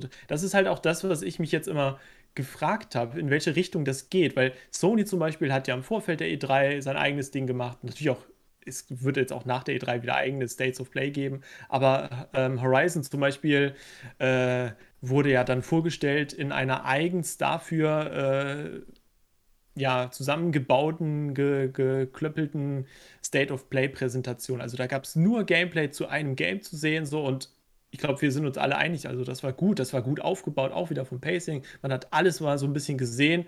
Äh, braucht es dann halt überhaupt noch diesen, ja, diesen, diesen Mantel der E3, der dann über, über allem drüber liegt, ähm, oder nicht? Also, ja. Ben, was meinst du dazu? Ja, gute Frage, ne? Schwierig. Das ist halt generell erstmal so die Sache, also dass es jetzt ja alles sozusagen digital ist. Man will irgendwie den Leuten das digital irgendwie verkaufen, aber ja, es ist ja, ja jetzt auch noch in den Anfängen, sage ich mal. Also, wie fühlt es sich es, an, für dich halt an, so mhm. persönlich? Ja, es, man, man sieht ja auch vor allem, dass sich dann bei diesen einzelnen Shows dann halt viel jetzt ändern muss, weil früher war ja auch immer vom Aufbau her so viel äh, gemacht und umgesetzt worden, weil ja auch eben dieses Live-Publikum vor Ort war und dann, das mhm. war ja auch wie so eine richtige Live-Show, die halt einfach auch gestreamt wurde sozusagen, ne? mhm. oder eine Pressekonferenz, die dann ja übertragen wurde. Aber jetzt ist es mhm. das ja eben nicht mehr vom, vom Grundprinzip her. Und deswegen wird es jetzt ja dann vor allem auch für die digitale äh, Messe dann, Messe, wenn man das überhaupt so bezeichnen will, äh, Show Showcase vielleicht oder keine Ahnung, ein digitales Event könnte man sagen, ne? wird es jetzt mhm. einfach auch interessant und wichtig äh, zu, zu eruieren, wo man ansetzen muss, damit das auch ohne diesen ganzen Live-Aspekt sozusagen greift. Ne? Und da haben wir ja gerade mhm. schon ausführlich drüber gesprochen, dass man eben viele Dinge anders macht. Ne? Und da müssen auch ja. dann vielleicht meiner Meinung nach kleine Publisher dann für sorgen, dass sie auf wenig Raum, sage ich mal, auf wenig Spielraum, sage ich mal, äh, und damit meine ich auch vor allem so, so Sachen wie eine Länge einer Präsentation, äh, wie es Nintendo immer macht, mit 40 Minuten alles auf den Punkt gebracht, Gameplay-Trailer, dies, das, bum, bum, bum, äh, dass man da dann einfach auch dazulernt und sagt, wenn man das als digitales Produkt verkaufen will, es ist ja auch alles komplett Marketing so, dann muss man da auch eben sich weiterentwickeln. Aber natürlich ist das auch nicht so einfach von heute auf morgen zu sagen, ja, jetzt ist es digital und alles, alles ist so wie früher, aber es ist trotzdem cool vor allem alles und alle äh, sind happy damit, ne? aber das sind wir eben nicht und das ist ja auch keiner, ja. so, weil das geht ja auch gar nicht. Ne? Vor allem, guck mal, so ein Microsoft und, und Sony wären sie jetzt dabei und, und Ubisoft, Square Enix, die können es sich ja auch leisten, so ein eigenes Ding einfach zu machen, auch abseits von der E3. Aber so kleinere, auch so Indie-Studios und, und, und kleinere Publisher, aber halt auch Capcom und so, äh, die ja jetzt dann auch im Vergleich schon kleiner sind, die, die können sich halt aber auch eigentlich weniger leisten, meiner Meinung nach, dass sie außerhalb von der E3 äh, dann so, so eine Präsentation machen, weil da ist halt diese Aufmerksamkeit dann nicht so da, weil alles bündelt sich halt immer um diese E3-Woche, äh, auch dieses Jahr natürlich wieder, aber trotzdem wirkt es alles so, dass alle haben versucht, ihre Präsentation in diesen Zeitraum zu werfen ne, und dann auch abgehalten, aber ähm, es passt halt alles nicht so zusammen. Es war nicht so ein großes Ganzen, äh, Ganze. Es war nicht so diese eine E3, sondern als ganz viel ähm, zusammengestückelte Präsentationen, wo die einen besser waren, die anderen schlechter. Und äh, das ist für mich das Problem, aber ich glaube auch, dass es nicht äh, besser wird in den nächsten Jahren, wenn die E3 nicht mehr in physischer Form, auch Präsentationen nicht mehr so stattfinden mit Publikum. Ja. Ähm, dass es dann einfach viel mehr auseinandergeht. Die Kleinen verlieren halt dadurch, weil sie nicht mehr diese, dieses Publikum, diese Stage dann haben. Und die Großen, äh, denen ist es egal. Sony macht einfach dann eine State of Play, wenn es aus Marketing-Sicht äh, und, und auch aus Programmiersicht dann Sinn macht, weil sie dann einfach Gameplay zu zeigen haben zum Beispiel. Und ähm, ich glaube, dass das wird noch ganz, ganz schwierig, dass so eine E3 äh, irgendwann entweder nicht mehr existiert oder halt wirklich mhm. nur noch in digitaler Form weil das Ganze hat natürlich auch einen monetären Hintergrund, ähm, weil man muss natürlich sich auch überlegen, ähm, dass so eine Präsentation für Microsoft viel günstiger zu produzieren war und äh, es natürlich auch einfacher wäre, das Ganze nicht zur E3, sondern einfach dann abzuhalten, wenn sie Zeit haben, so wie Sony, wenn es gerade passt, wenn was zu zeigen ist. Äh, ja, und sich dann nicht äh, vor allem auch noch eine riesige, einen riesigen Messestand bei der E3 oder auch bei der Gamescom, was natürlich eine Consumer-Messe ist, das anderes so eine Business-Messe, äh, aber sich da so einen riesigen Stand dann zu mieten, der dann in die, keine Ahnung, ja, sechsstellige äh, Reichweite schon, schon kommt. Ne? Also es ist ja alles ganz schön teuer. Und, und warum sollte man das dann in den nächsten Jahren überhaupt noch in Betracht ziehen. Also das wird echt spannend zu beobachten Also sein. ich hoffe, dass auch die großen Unternehmen feststellen, dass es einfach auch nicht dasselbe ist und auch dieser, dieser Hype und dieser Zusammenhalt und auch diese Wirkung, die dann Spieler auf Spieler und Spielerinnen haben, nicht dieselbe ist bei einer digitalen Messe im Vergleich zu einer physischen. Also ich schätze mal, wir alle wissen jetzt, wie es ist, einfach ewig lang Menschen nicht begegnen zu können und auf großen an großen Veranstaltungen teilnehmen zu können und auch einfach nur so diesen Spirit zu haben. Also mhm. ich finde es allein schon gruselig, dabei zuzusehen, wenn irgendwelche Live-Übertragungen sind, wo zwar eine Bühne als Veranstaltungsort genutzt wird, aber die Zuschauerränge äh, leer bleiben. Ähm, dass ich mir nicht vorstellen kann, dass auf Dauer das im Interesse aller liegt, das so beizubehalten. Also ich hoffe inständig, dass es bis zu einem gewissen Grad eine Notlösung bleibt und nur in kleinteiligeren Bereichen mm, in Betracht gezogen wird, digitale Alternativen anzubieten. Sprich, ich finde zum Beispiel nicht, dass es sein muss, für jedes kleinere Event äh, Journalisten und Journalistinnen einzufliegen für irgendwelche Dinge. Ähm, erstens CO2-Fußabdruck und zweitens ist der monetäre Aspekt auch dann einfach äh, schwachsinnig. Aber ähm, äh, für große Dinge, wo auch viele Menschen zusammenkommen und immer noch auch dieser, diese, dieses besondere Feeling zustande kommen kann, ist es wichtig, dass man das bis zu einem gewissen Grad wieder, auch jetzt nach Corona-Zeiten und wieder in physischen Zeiten ins Leben ruft weil ich glaube, dass das äh, alle irgendwie nötig haben, auch die Unternehmen, auch die FachbesucherInnen und auch die Spielenden. Also ich glaube, das ist, es wird auf Dauer so nicht funktionieren, dass es eine ja, dass die Entwicklung, die die Gaming-Branche in den letzten Jahren und Jahrzehnten zurückgelegt hat, damit mh, hm, Bestand hat, sondern ich glaube, dass man auch feststellen wird, dass das Zwischenmenschliche extrem fehlt, dass Connections in physischer Form nicht so mh, mm, zustande kommen, äh, in digitaler Form nicht so zustande kommen wie in der physischen Form. Also gerade wenn es auch darum geht, ne, Kontakte zu Publishern, zu EntwicklerInnen äh, aufzunehmen und so weiter auf diesen Messen. Dafür sind die ja auch da. Das sind auch absolute Kontaktpunkte, äh, äh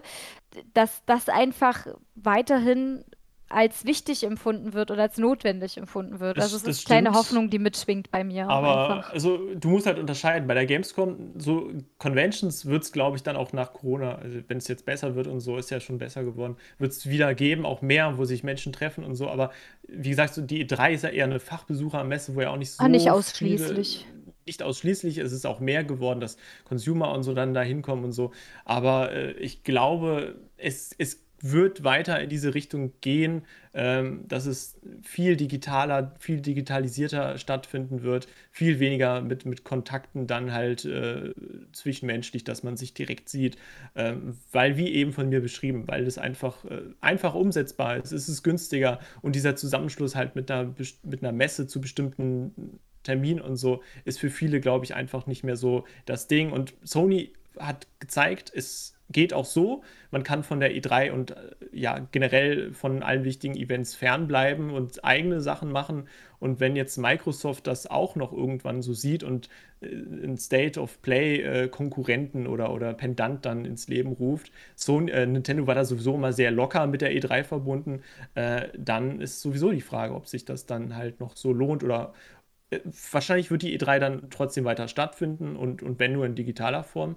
Aber ich glaube, die Bedeutung der E3 wird dann in den nächsten Jahren immer weiter sinken.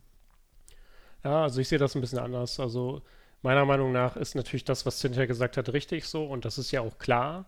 Und ähm, wir wissen heute noch nicht, ob die jetzt nur noch in digitaler Form stattfinden wird oder nicht, weil wir sind ja jetzt ja gerade immer noch in den, ja, wie sagt man, in der Zeit dieser Corona-Pandemie.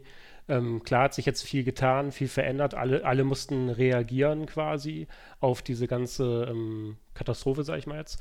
Ähm, aber man hat ja auch schnell gemerkt, also, dass die Leute dann auch unzufrieden waren mit der digitalen Gamescom, mit der BlizzCon ja. Line ist auch keiner zufrieden. Äh, Blizzard hat ja auch das ist ja auch das Kernprinzip, dass die Community dort zusammenkommt und der ganzen Sache frönt. Und das ist bei solchen äh, ja, gut, E3 ist halt, wie gesagt, so eine Sache, weil das ist ja auch immer noch ein bisschen fachbesuchermäßig, aber gerade dann auch so Sachen wie Gamescom und generell diese ganzen Messen so, die kann man meiner Meinung nach nicht digitalisieren. Und wenn das so kommen würde, würde mich das stark überraschen, weil wo ist dann der menschliche Aspekt dahinter so? Und dann klar, man kann natürlich solche Sachen wie Summer Game Fest etablieren, wo man dann mal eben ein paar Shows macht, wo man mal eben ein bisschen Werbematerial zeigt, dies, das, ist ja auch alles nicht verkehrt, dann hat man mal so eine Plattform für so Neuigkeiten Neuigkeiten und so.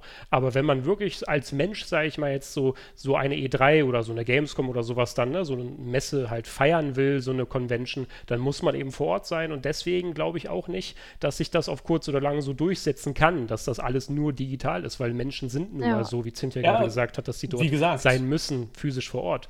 Es wird ja. vieles sich verändern. Ist halt ist halt der ist ja was ganz anderes als, als halt so eine E3 oder wirklich Pressekonferenzen, ne? die jetzt nicht auf Consumer oder sonst irgendwie äh, auf, auf, auf ja. Business äh, beziehungsweise also E3 und, und so Pressekonferenzen, die halt dann auf, auf Business komplett ausgelegt Aber sind. ich sag mal so, also bei der E3 halt sind ja nach weniger geben. Bei der E3 sind ja trotzdem so viele Fachbesucher vor Ort, dass das ja schon Convention-Charakter hat. Ja, und genau. auch für die ganzen äh, Journalisten, Journalistinnen ist nun mal eine E3 in digitaler Form nicht das gleiche, wie wenn man dort ja. vor Ort ist und die ganze äh, Gaming-Community-Family, äh, sage ich mal, jetzt wieder sieht aus der Branche oder ne, was weiß ich. Ja, das, das mag alles richtig sein, aber die Entwicklung in den letzten Jahren hat, hat ja auch gezeigt, dass die E3 äh, an Bedeutung verloren hat. Klar, es sind immer mehr Leute dahin gegangen, weil die E3 mehr zur Gamescom wird, zur Consumer-Messe so, ne?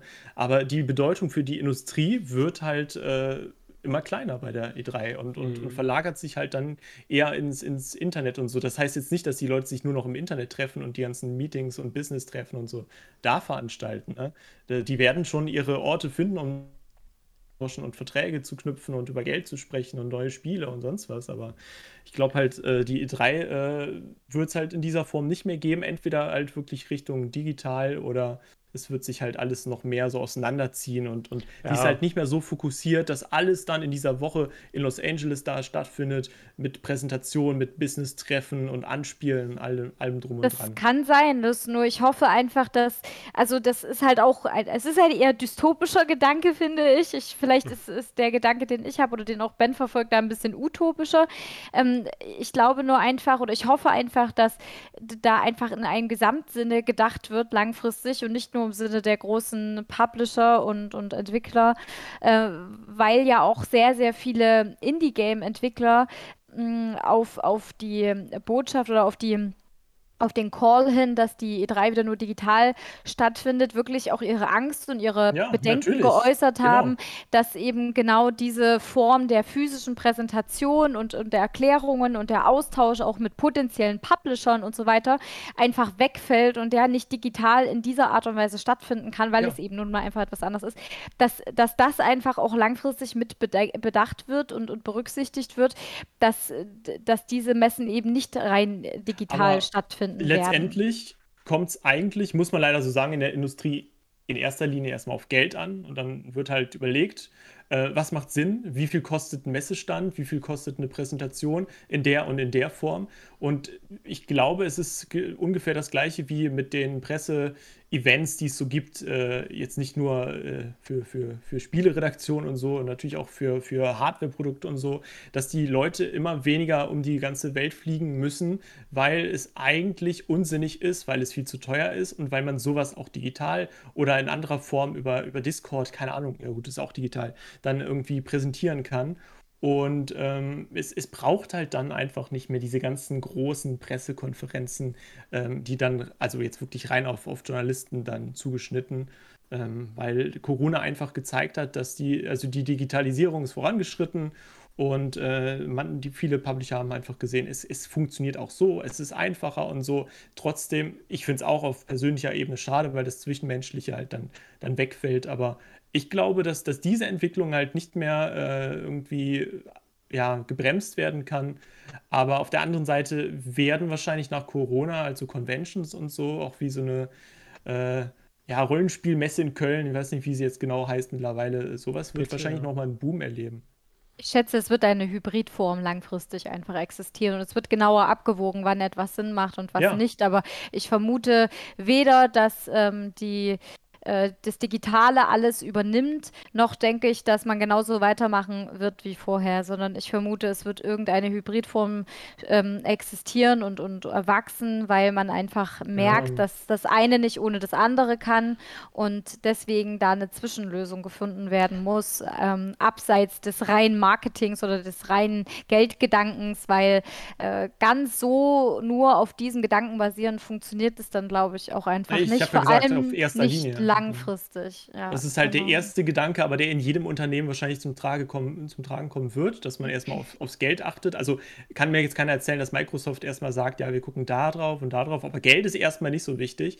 Ja. Äh, Geld, klar, Geld wird, äh, so, kommt immer wieder dann mit in den Zusammenhang rein. Ähm, ich denke, es wird jetzt spannend zu sein, auch die Gamescom sich mal anzugucken, wie das Hybrid funktioniert. Aber ich muss halt auch ehrlich sagen, letztes Jahr war es eher eine Enttäuschung. Aber es war ja auch so das erste Mal. Aber ich habe das Gefühl, ich will nicht zu sehr dann jetzt abdriften, aber dass Deutschland halt, was Digitalisierung und so angeht, halt immer noch viel zu weit hinterherhinkt. Und dass deswegen auch eine Gamescom in digitaler Form, sogar in Hybridform, es halt schwer haben wird.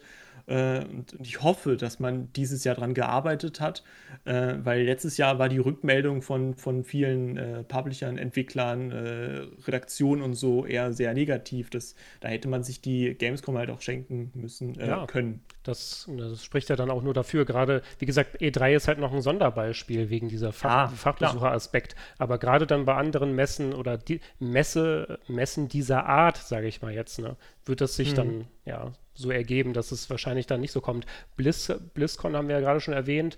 Also ich finde ja auch, dass die äh, BlizzCon, wie sie das in den Jahren davor gemacht hat, eigentlich nicht verkehrt. Weil es gab ja schon immer quasi diesen äh, Aspekt vor Ort, aber sie haben auch schon seit Jahren das natürlich ja. auch immer gestreamt. Mit aufgebaut. Die Live-Show, ja. die große Opening-Show und dann auch immer noch ein paar Panels dann gestreamt und so, wo man reinschalten wollte, konnte man reinschalten und so. Also Blizzard hat das ja auch schon immer eigentlich meiner Meinung nach hybrid perfekt umgesetzt. Also es wird wahrscheinlich das diese Form dann einfach werden, so für solche so. Art der Messen, sage ich mal jetzt. Ne? E3 ich ist glaube, noch ein Sonderfall. Ich glaube, man muss sich das auch parallel aufbauen, weil die Gamescom hat meiner Meinung nach das einfach verpasst, in den letzten Jahren digital zu werden. Äh, sie haben immer gesagt, sie wollen digital werden, hatten auch ihre Plattform, aber guckt euch mal den YouTube-Kanal an äh, von, von Gamescom, da ist nichts los, seit, seit kaum was hochgeladen, keine Klicks oder andere Plattformen äh, oder die Gamescom-App äh, irgendwie passend zur Gamescom. Also Gamescom findet statt und die App ist irgendwie total leer, äh, schlecht programmiert, man findet nichts. Äh, man muss das parallel aufbauen lassen, aufbauen und dann kann man es irgendwann hybrid machen. Irgendwann wäre es digital dann so gut, dass man sogar die Convention vor Ort weglassen könnte. Äh, auf der gleich äh, anderen Seite muss ich kurz halt erwähnen, wie das jetzt bei der E3 gelöst wurde. Man konnte sich auch da akkreditieren, also da einschreiben lassen als, als Redaktion. Äh, was man dafür aber bekommen hat, war irgendwie den, den Aufwand nicht wert. Ich dachte halt, man könnte virtuell sich mit den Entwicklern bei Ständen treffen und, und Interviews führen. Man bekommt vor im Vorfeld Pressematerial zur Verfügung gestellt, äh, dass man dann entsprechend dann äh, Beiträge auch schon online schalten kann äh, für, für die Leser und Leserinnen. Ähm, das war aber irgendwie alles auch wieder sehr, ähm, wie, wie sagt man, wie, wie bei der Gamescom sehr, sehr, sehr jungfräulich gelöst, will ich jetzt fast sagen. Und, und es hat halt keinen Nutzen gebracht. Das hat mich wirklich stark an die äh, Gamescom letztes Jahr erinnert. Und da muss man halt viel mehr noch in die Richtung machen, dass man auch diese Infrastruktur den Leuten zur Verfügung stellt. Also dieses Jahr wird es ja zum Beispiel dann mit, mit Gronk so sein, dass man da ein großes Event zur Gamescom macht und so, mit, mit Streaming und so. Äh, ich weiß nicht, wie es wird, aber das ist für mich schon eigentlich eine, eine gute Lösung und ein guter Ansatz, ja. dass man das Ganze ein bisschen, äh, ja, dass man dem Ganzen ein bisschen Aufmerksamkeit schenkt. Aber äh, ja, ich fand die Lösung halt in den letzten Jahren oder letztes Jahr bei der Gamescom, jetzt bei der E3 alles eher stiefmütterlich. Ist halt umgesetzt. ein langsamer Prozess. Also du hast ja jetzt dieses genau. Gronk-Event erwähnt, Spielesause, aber es gibt ja jetzt auch schon seit ein paar Jahren dann diese Opening Night Live der Gamescom, was ja auch dann vernünftig gestreamt übertragen wurde und wo auch ja, Leute dann ja. äh, aus der Ferne halt teilhaben konnten, so ein bisschen an dem Gamescom-Programm. Schlussendlich ist es ja auch nichts anderes, wenn man jetzt über der Opening Night Live dort sitzt oder das sich anguckt, sage ich mal jetzt. Also so von der, von, vom Programm ist es ja das Gleiche sozusagen, auch wenn das ja. Feeling natürlich was anderes ist vor Ort. Aber ähm, ja, das ist dann natürlich auch eine ganz normale Entwicklungsgeschichte. Dieses Jahr war das dann bei der E3 für die äh, Presse, sage ich mal jetzt vielleicht dann noch nicht ganz so interessant, aber wer weiß, was nächstes Jahr dann dort zur Verfügung steht. Ne? Dann hat man ja. das Feedback nochmal gesammelt und umgesetzt und es ist alles so ein natürlicher Entwicklungsprozess. Auch eine Gamescom wird nicht von heute auf von ein Jahr aufs nächste Jahr digital und das funktioniert dann alles. Die werden jetzt natürlich auch viel draus gelernt haben und dann mal schauen. Ne? Also.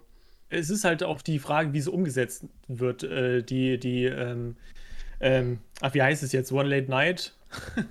Nein, äh, Opening Night Live hm. äh, von Geoff Keighley war, und, und, seinem Produktionsteam, die ja auch die Game Awards machen, war das halt so umgesetzt, meiner Meinung nach, dass auch das E3-Feeling so ein bisschen da war. Es war eine äh, international äh, gut umgesetzte, professionelle äh, Gaming-Show, Showcase, sonst wie, ne? Hm. Und ähm, so müsste meiner Meinung nach sowas dann auch bei der Gamescom dann zum Beispiel umgesetzt werden, dass man halt auch so ein, so ein, so ein Main-Event hat, ne? Äh, egal jetzt ob, ob, digital oder halt auch in physischer Form, aber äh, es kommt halt ein bisschen drauf an, dass es dann professionell umgesetzt wird. Ähm, nichts gegen Influencer, aber das ist jetzt die Frage, ob, ob, sie, ob das jetzt ein Influencer-Event wird oder ob das so ein ja, internationales Event wahrscheinlich weniger, ne? Aber dass es so, so ein Ding wird, dass es nicht nur für, für die Fans von Gronk und Co. interessant ist, sondern auch für die Gaming-Freunde und, und für die Gamescom-Liebenden. So, ne? Das mhm. ist halt jetzt dann die Frage, aber da können wir natürlich dann ja. irgendwann nochmal drüber sprechen. Genau. Äh, Cynthia, hast du noch ein paar abschließende Worte für uns? Auch du, ich finde, ihr habt das ziemlich ausführlich nochmal auseinanderklamüsert. Ja, also spannendes ich, Thema. Ja, auf jeden Fall. Also ja. ich, ich hoffe, wie gesagt, dass äh, man dem Ganzen noch Zeit gibt und einfach ein bisschen experimentiert, nichts irgendwie überstürzt in die eine oder in die andere Richtung und äh, mein kleines, naives, Utopie-liebendes Hirn hofft einfach, dass dieser ganze schöne, positive, zwischenmenschliche Teil in der Gaming-Community nicht zugunsten des finanziellen Vorteils großer Unternehmen verloren geht. Das, ja, das wollen wir alle hoffen. Das wollen Mic wir alle, Drop.